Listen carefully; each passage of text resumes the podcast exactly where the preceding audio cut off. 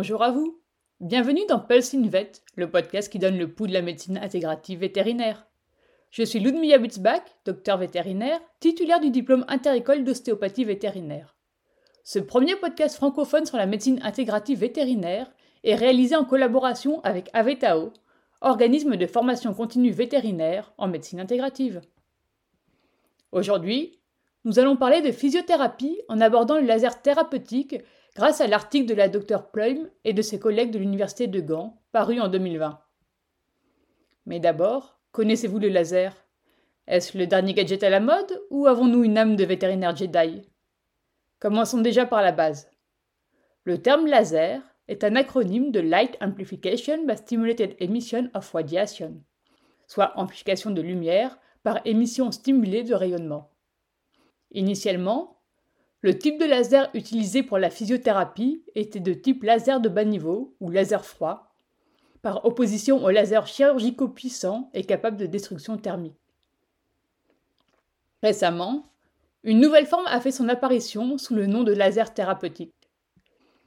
Ils sont commercialisés à des fins de rééducation, délivrant plus de puissance que les lasers de bas niveau, mais moins que les lasers chirurgicaux. Pour résumer, les lasers sont classés en quatre classes en fonction de leur longueur d'onde et de leur potentiel rendement énergétique. Pour la thérapie, nous nous intéressons aux troisième et quatrième classes. Les lasers de troisième classe sont des lasers thérapeutiques couramment utilisés en médecine humaine et vétérinaire. Une distinction est effectuée entre les lasers 3A d'une puissance inférieure à 5 mW et les lasers 3B dont la puissance est comprise entre 5 et 500 mW. La quatrième classe comprend des lasers chirurgicaux et certains lasers thérapeutiques. Il s'agit de lasers avec une grande efficacité et une rapidité de traitement. Leur puissance est supérieure à 500 mW.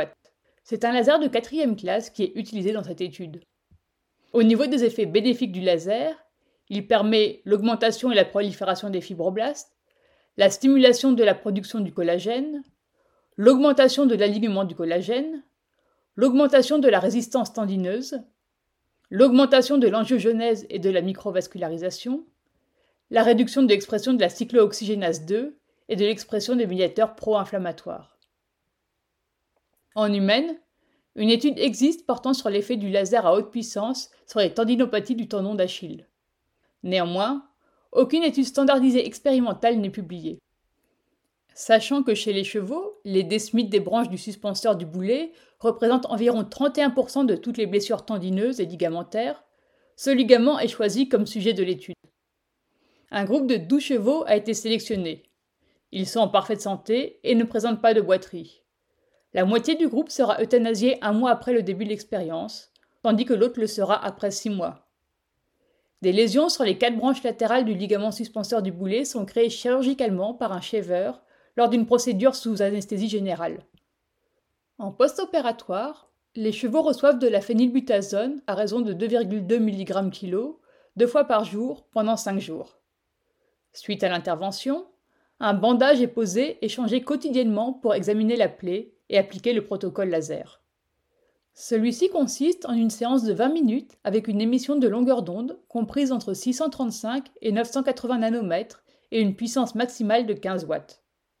La pièce à main est déplacée de manière linéaire sur la lésion, perpendiculaire et à un demi-centimètre de la peau. Le traitement est entrepris aléatoirement sur chaque cheval, sur le diagonale gauche ou le droit, le groupe étant divisé en deux.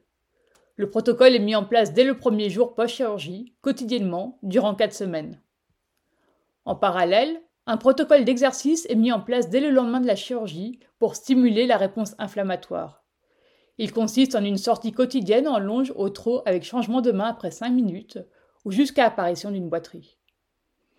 Dès la deuxième semaine, chaque jour, les chevaux sont marchés en main sur un terrain dur pendant 20 minutes et c'est jusqu'au troisième mois pour les chevaux du lot à long terme. À partir de ce troisième mois, des exercices sont mis en place sur terrain souple avec une intensité augmentant progressivement. Un suivi échographique avec Doppler est effectué. Les examens sont tous réalisés par le même opérateur et relus ensuite en aveugle par un vétérinaire diplômé du collège de radiologie. Les premières images sont prises le lendemain de la chirurgie, puis sur base hebdomadaire pendant le traitement laser et mensuellement pour le lot à long terme. Le lendemain de la chirurgie, les lésions sont de petite taille. Elles augmentent progressivement durant les 3-4 mois suivants et diminuent par la suite. La taille est significativement plus faible sur les zones traitées à 2 et 3 mois. L'écogénéicité des lésions commence par diminuer jusqu'à la troisième semaine avant de augmenter à la quatrième semaine. Cette augmentation de l'écogénéicité marque la phase de prolifération qui englobe la phase d'angiogenèse et l'infiltration des fibroblastes. Le Doppler montre un signal coloré plus intense sur les lésions traitées par laser en comparaison des autres. Un signal Doppler intense est vu durant la phase aiguë et proliférative d'une tendinite. Il est considéré comme un signe de cicatrisation active des tendons. Un examen d'imagerie par résonance magnétique est réalisé suite à l'euthanasie. Les images sont interprétées à l'aveugle par trois opérateurs. Le signal est significativement plus faible sur les ligaments soumis au protocole laser. Le résultat de cette étude montre donc un effet positif d'une thérapie par laser à haute puissance sur la cicatrisation ligamentaire des chevaux. Une évaluation histologique et biomécanique permettrait de s'assurer de la structure et de la fonction du ligament réparé. Notons qu'une étude publiée en 2015 du docteur Alaverdi montre un intérêt à combiner une laser thérapie avec un traitement de PRP lors de tendinite induite chez le lapin. Les résultats sur la cicatrisation tendineuse sont significativement meilleurs qu'en utilisant le laser ou le PRP seul. Le laser utilisé dans cet article est de classe 3B.